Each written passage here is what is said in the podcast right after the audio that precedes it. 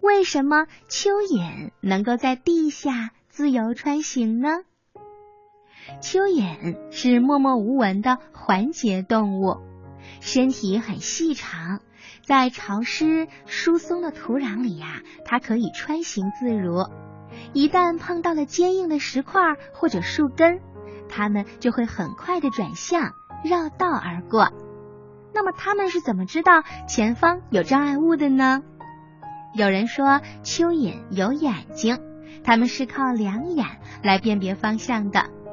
也有人说环节动物比昆虫低等，它们的组织当中还没有分化出眼睛。其实呀，蚯蚓在长期适应穴居生活的过程中，头部早就已经退化了，眼睛也没有了。那凸起的在它身体前端的叫做口腔叶，是不能看到东西的。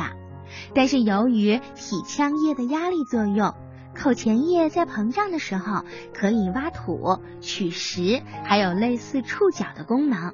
所以即使蚯蚓没有眼睛，它们也能探知到外面的世界。蚯蚓的触觉器官很发达，包括表皮感觉器、口腔感觉器。光线感觉器等，只要触及外面的世界，不管用哪种方式，蚯蚓都能敏感的洞察到。为了正确的了解蚯蚓的触觉，科学家还曾经做过两个有趣的实验。一个呢是在蚯蚓行走的路上放一块铁片或者砖头，他发现当蚯蚓的皮肤接触到这些物体以后，就会立刻的转向躲开。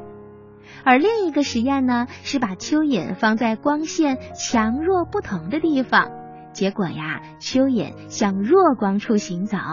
那这两个实验结果都证明，第一，蚯蚓确实是用触觉器官代替了眼睛的功能；第二，蚯蚓对光线的强弱很敏感，本能的喜欢弱光。